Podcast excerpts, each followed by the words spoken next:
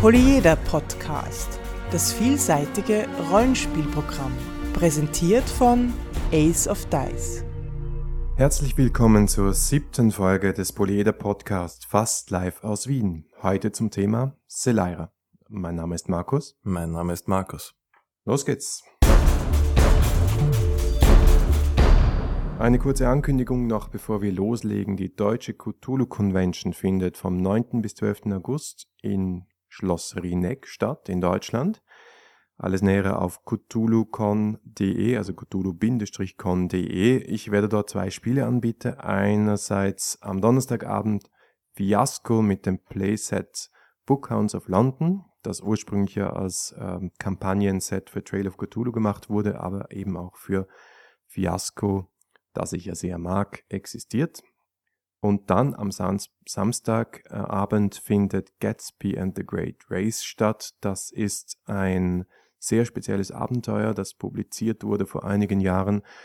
Und zwar spielt man das mit mehreren Rollenspielgruppen gleichzeitig. Wir werden es mit drei Gruppen spielen, die nicht nur parallel dasselbe Spiel spielen, sondern da wird es auch einiges an Interdimensionalität geben. Mehr werde ich nicht verraten für alle, die vielleicht mitspielen werden oder jemals die Chance haben, da mitspielen, weil es ist eines der großartigsten Spiele, die es gibt. Und letztes Jahr haben wir das schon angeboten. Es waren alle extremst begeistert. Und dieses Jahr werden wir es ein letztes Mal noch einmal tun, damit alle, die letztes Jahr keine Gelegenheit hatten, dieses Jahr zuschlagen können. Wenn ihr noch Lust habt, euch anzumelden, schaut euch das an. Noch sind Plätze meines Wissens vorhanden. Und natürlich nehme ich auch ein Mikro mit und schaue, dass ich die eine oder andere Aufnahme dort mache für die nächste Folge. Dieser Podcast ist Mitglied bei analogspieler.de, der Portalseite für alle Podcasts rund ums nicht elektronische Spielen. Ihr habt es beim Intro schon bemerkt, heute kein Alexander, dafür ein zweiter Markus. Vielleicht kann man uns stimmlich besser auseinanderhalten, vom Namen wird es schwierig. Schauen wir mal. okay, sag mal, wer du bist, Markus. Ja, ich bin der Markus. Ich komme aus Wien und schreibe ein Rollenspiel. Und wie heißt das Rollenspiel? Das Rollenspiel heißt Legenden von Selaira. Ich habe das Rollenspiel und dich zum ersten Mal kennengelernt letzten Oktober an der äh, Vienna Fantasy Gaming Convention oder kurz HarryCon, wie wir sie, die meisten von uns kennen. Da hast du einen Stand gehabt mit äh, einem Spiel, von dem ich noch nie was gehört habe. Und was für mich erstaunlich war, das erste, was du dort präsentiert hast, von dem für mein Gefühl noch nicht fertigen Spiel, waren viele, viele Zeichnungen, Artwork, äh, Illustrationen, die sehr gut sind, die mich sehr angesprochen haben, was aber total ungewöhnlich ist für mein Gefühl, äh, wenn man ein neues Spiel vorstellt, zuerst mal den Look zu präsentieren. Warum war dir das so wichtig? Also ich habe Beginn der Entwicklung des Spiels ähm, mir eigentlich über den Text und über das Schriftliche wenig Gedanken gemacht. Ich wollte die Welt ausdefinieren und da ich sehr viel zeichne und designe, habe ich einfach mit dem Bleistift losgelegt. Ich habe alles versucht, jedes Detail zu zeichnen, die ganze Welt irgendwie darzustellen und deswegen sind halt sehr viele Artworks vorhanden und das bevor es viel Text gibt. Du schreibst auf deinem Blog, dass es ein Sword and Sorcery Spiel ist. Was verstehst du darunter? Ich verbinde and Sorcery mit den Geschichten von Conan, die für mich einen ganz eigenen Flair haben und eine ganz eigene Art, wie die Welt ist, um was es geht, die Thematiken, im Vergleich jetzt vielleicht zu Tolkien, das ja sehr episch jetzt ist und sehr vielleicht klassisch Fantasy.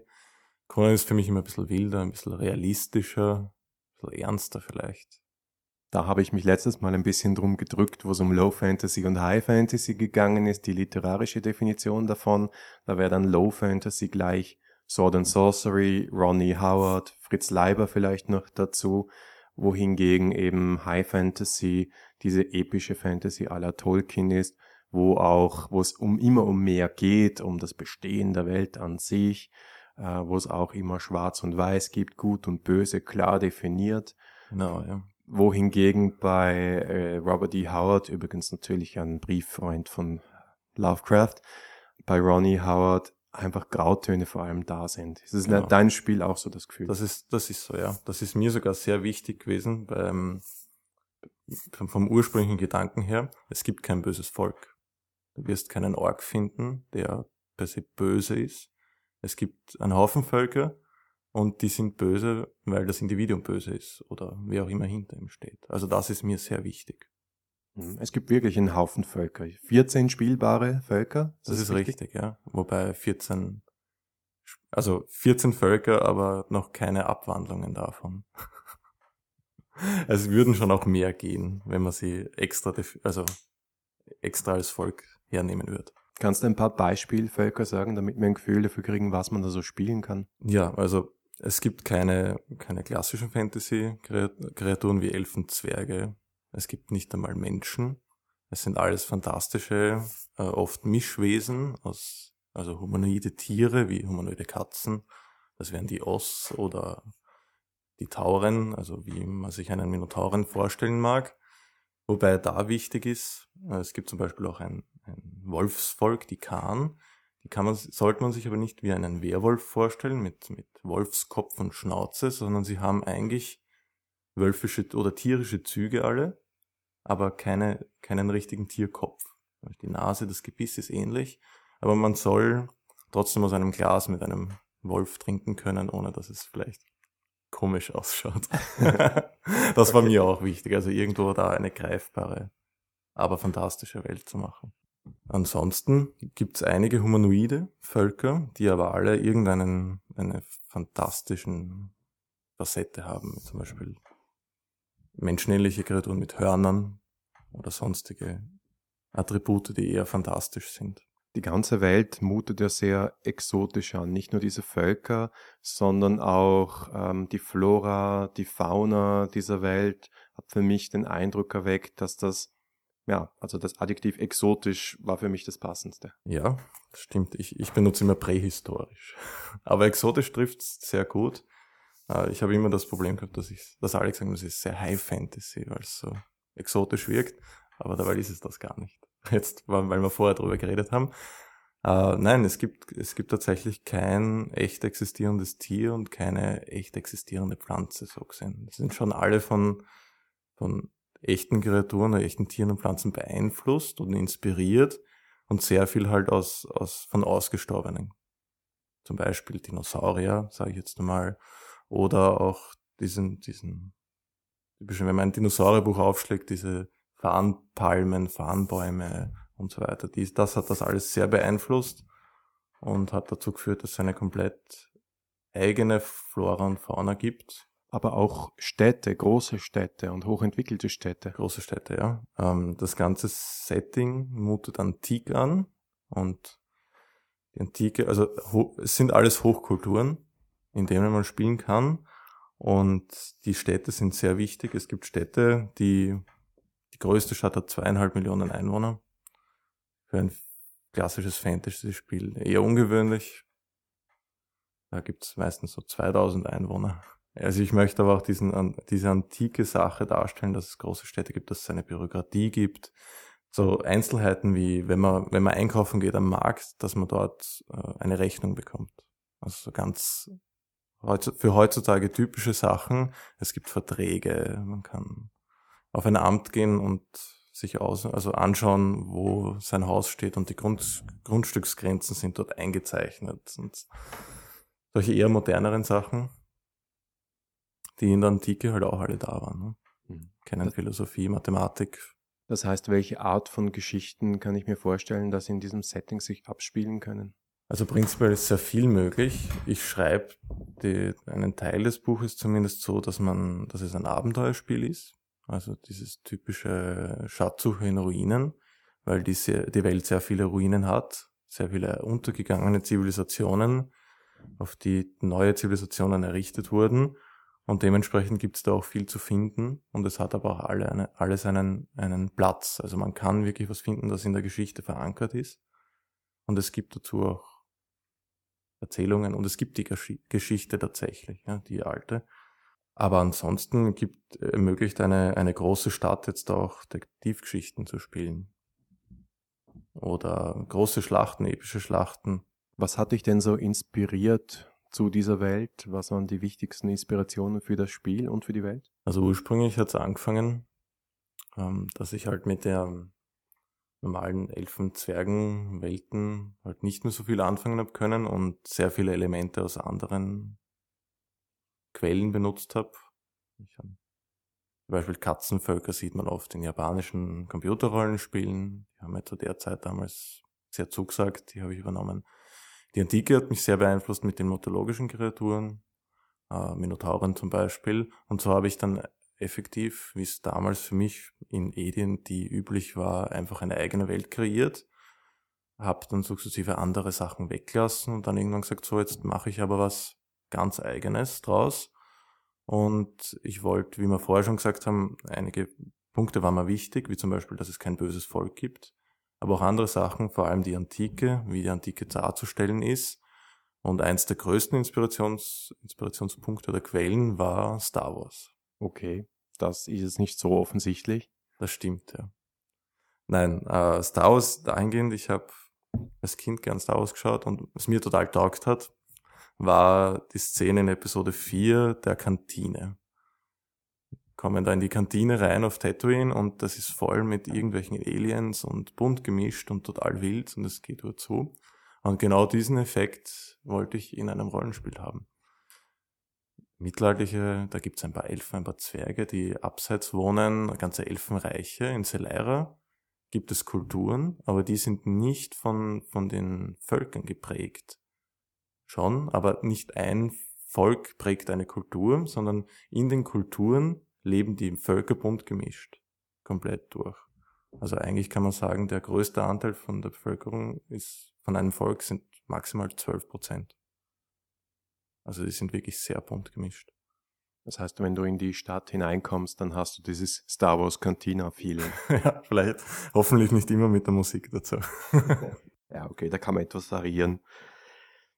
Du schreibst auch auf deinem Blog, dass Selaira kein klassisches Rollenspiel ist, sondern eher ein erzählerisches Rollenspiel. Wie funktioniert das dann praktisch? Es spielt sich mit Karten. Im Vergleich, also es werden keine Würfeln benutzt, wie jetzt, um das klassische Rollenspiel herzunehmen, sondern mit Würfeln und ist demnach vielleicht ein Erzählspiel, weil das auch Definitionsfrage alles ist, also mit dem wollen wir uns ja nicht aufhalten. Nein, wir benutzen Karten. Genauso wie Engelkarten benutzt hat, damals. Das hat mich sehr inspiriert damals. Ich habe mir Engel gekauft, ich habe mit den Karten gespielt und das hat mich dazu gebracht, dass ich auch diese Karten benutze. Anders als bei Engel, aber ich sage mal verwandt. Also wie man in anderen Spielen einfach einen W20 benutzt, benutzt man in Selaira-Karten, genauso wie in Engel. Es hat eine ähnliche Mechanik. Es gibt eine gute und eine schlechte oder eine positive und eine negative, beziehungsweise eine vorteilhafte und eine nachteilbehaftete Seite. Und jede Karte hat eine Art Titel. Das ist im Hintergrund verankert. Das sind, wird immer ein Geist dargestellt, der Hintergrundwelt. Also ist quasi die Götter, wenn man so will. Und im Spiel werden diese Karten benutzt, um eine Herausforderung oder eine Szene quasi in eine Richtung zu leiten. In eine Richtung zu leiten. Das heißt, es ist eine Auflösungsmechanik? Gibt es da einen Wert, den ich habe, der mit der Karte korrespondiert? Oder ist es nur plus minus? Wie kann ich mir das vorstellen? Nein, also Werte gibt es in dem Sinn nicht. Der Charakter wird nur beschrieben. Das ist ein beschreibendes System. Du hast körperliche, geistige und soziale Attribute und deine Ausbildung ist, ist verankert einfach und schon leicht mit Attributen versehen, aber jetzt beschreibend. Das heißt, ein Tauren ist ein Hünne. Der hat vielleicht außergewöhnliche Stärke. Also es wird immer so beschrieben und damit versucht, äh, zwischen Spielleiter und Spieler ungefähr zu beschreiben, wie das im Spiel dann passiert. Ich nehme an, ein, ein Bauer rennt auf einen Charakter zu, der einen Tauren spielt, und der wird den einfach packen können und umreißen können. Ist einfach so. Ja, ist einfach so. Ja. Äh, ist der besonders geschickt und schnell, dieser Bauer, ja, dann beschreibt der Spielleiter vielleicht, äh, er macht einen Satz auf die Seite und erwischt ihn nicht. Dann kann der Spieler wieder weitermachen. Ich setze ihm nach. Ich versuche ihn, ich versuche ihn zu packen. Der Spielleiter antwortet gleich, du erwischt ihn am Arm. Und es, er windet sich sofort wieder raus, weil er so geschickt ist, ja, als Möglichkeit. Und dann käme die Karte ins Spiel? Dann könnte die Karte ins Spiel kommen, ja. Ähm, Nehmen wir vielleicht was Reaktives, da ist es immer ein bisschen spannender, wie die Karte einzusetzen ist. Der, er windet sich raus, zieht einen Dolch, versteckt in seiner Tunika und greift den Tauren damit zu fahren. Also er stoßt in Richtung deines Hals nach oben. Der Spieler des Taurens versucht zu reagieren, kriegt aber vom Spielleiter eine Karte.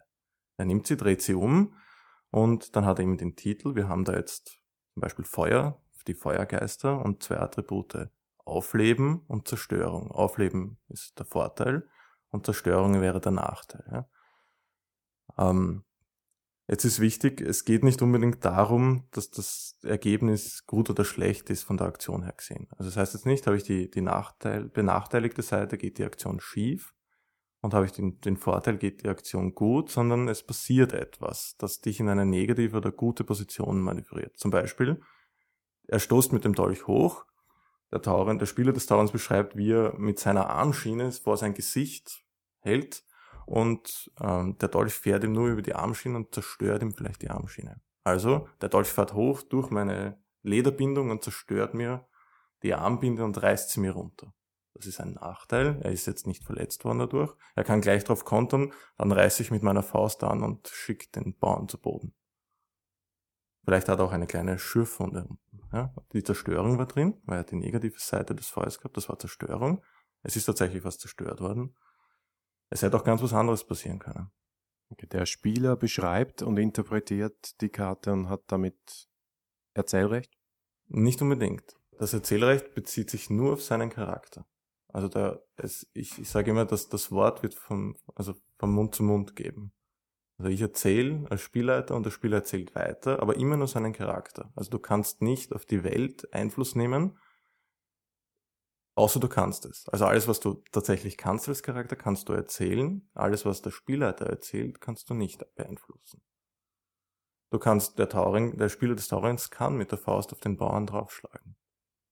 Was passiert effektiv, kann der Spielleiter ja, ist in seinem Einflussbereich. Genau. Also so viel Erzählspiel ist es dann nicht, dass man die Welt verändern genau, kann. Genau, es ist Erzählspiel seines eigenen. Also das Allerwichtigste in Celera ist die Immersion. Dass du wirklich nicht gestört wirst in deiner Vorstellung, wie du deinen Charakter spielst. Deswegen jetzt auch nicht typisch Erzählspiel, wo man viel mehr Elemente hat, um das ganze Spiel zu beeinflussen, das macht sich auch bemerkbar dadurch, wie, wie der Spielleiter einem Charakter quasi die Welt zeigt. Ja? Also in, in Würfelrollenspielen hast du oft, der, der Charakter würfelt, zum Beispiel fürs Klettern, und schaut dann den Spielleiter fragend an, was sein Charakter denn jetzt tut aufgrund seines Würfelwurfs. Das wird in Celera nicht passieren. Der Spielleiter sagt nie, was der Spieler tut. Er sagt vielleicht, der Schlag ist heftig ja, und vielleicht deutet er an, er könnte dich zu Boden schicken. Ja, aber er sagt nie, dass das passiert. Was anderes ist, du bekommst einen Dolch in den Rücken. ja, gut. Das hat für beide äh, Konsequenzen. Genau. Wie hat sich denn das Spiel entwickelt? Woher kommt das? Wie lange sitzt du schon dran? Also die, die Anfänge sind jetzt acht Jahre zurück. Seitdem wird es auch so gespielt. Ja, es sind immer mehr Elemente dazukommen. Manche sind verabschiedet worden. Es hat sich sehr viel verändert über die Jahre. Von der Optik auch. Es ist immer antiker geworden. Es ist immer, immer mehr in Richtung dieser, dieses Immersionsspiel gegangen, dass man den Eindruck halt hat, dass man wirklich in der Welt ist. Und ja, vor allem die Vorliebe zur Antike ist halt immer stärker geworden bei mir und auch das, was ich recherchiert habe zur Antike und das hat immer, das hat den größten Einfluss eigentlich gehabt. Mhm. War mal der Punkt da, dass du sagst, ja, ich hätte das gern in zwischen zwei Buchdeckeln? Zu der Zeit, wo ich und der Matthias, also einer von den Testspielern, Mitentwicklern, der tragenden Leute quasi im Spiel, selbst so viel gewusst haben, dass sie manches nicht mehr gewusst haben. Also wir haben so viel Hintergrund, so viel Wissen darüber gehabt, dass uns manches nicht eingefallen ist. Und haben wir dann gesagt, wenn ich was nachlesen muss, dann könnte ich auch gleich ein Buch eigentlich machen. Dann habe ich es in gescheiter Form zum Nachlesen. Und wie weit bist du, seid ihr jetzt damit? Seit der Convention. Ne? Ähm, seit der Convention ist schon einiges weitergegangen. Das erste Buch hat Form angenommen dahingehend, dass wir ein, eine klare Vorstellung haben oder ich was drinnen sein soll welche Kapitel es umfassen soll. Und ähm, derzeit arbeiten wir, also ich vor allem am Text und ich mit meiner Frau an der optischen Gestaltung. Das heißt, wir versuchen, wir überlegen, wie wir die Artworks benutzen können, ob sie weiter in diesem Sepiaton sein sollen oder ob sie in Farbe präsentiert gehören. Das ist alles noch ja, fraglich. Wir haben uns noch nicht geeinigt. Das heißt, äh, wir hoffen natürlich, dass alle jetzt neugierig geworden sind und sich denken, wann, wo und wie kann ich das kaufen? Was ist da der Plan? Ich hoffe nächstes Jahr, zumindest als PDF. Aber genaues kann ich noch nicht sagen. Okay, aber wo können wir uns auf dem Laufenden halten? Ja, ich habe einen Blog. Ähm, an sich ist es www.selera.com. Es ist gerade verlinkt, da ich ein technisches Lulu bin. Ich glaube, so sagt man das. also keinerlei Programmierkünste besitzt. Äh, dabei ist es so verlinkt, es sollte aber in den nächsten Monaten über www.celera.com erreichbar sein. Ähm, ja, ich habe auch eine Facebook-Seite und bin auf Twitter. Wenn's Werden wir dann alles in den Show Notes verlinken. Also vielen Dank für das Gespräch. Ich hoffe, ähm, ihr zieht das durch und es wird wirklich dann was zwischen zwei Buchdecken, was ich mir an den hier links ansichtigen Schrank hineinstellen kann. Es wird gut hinpassen.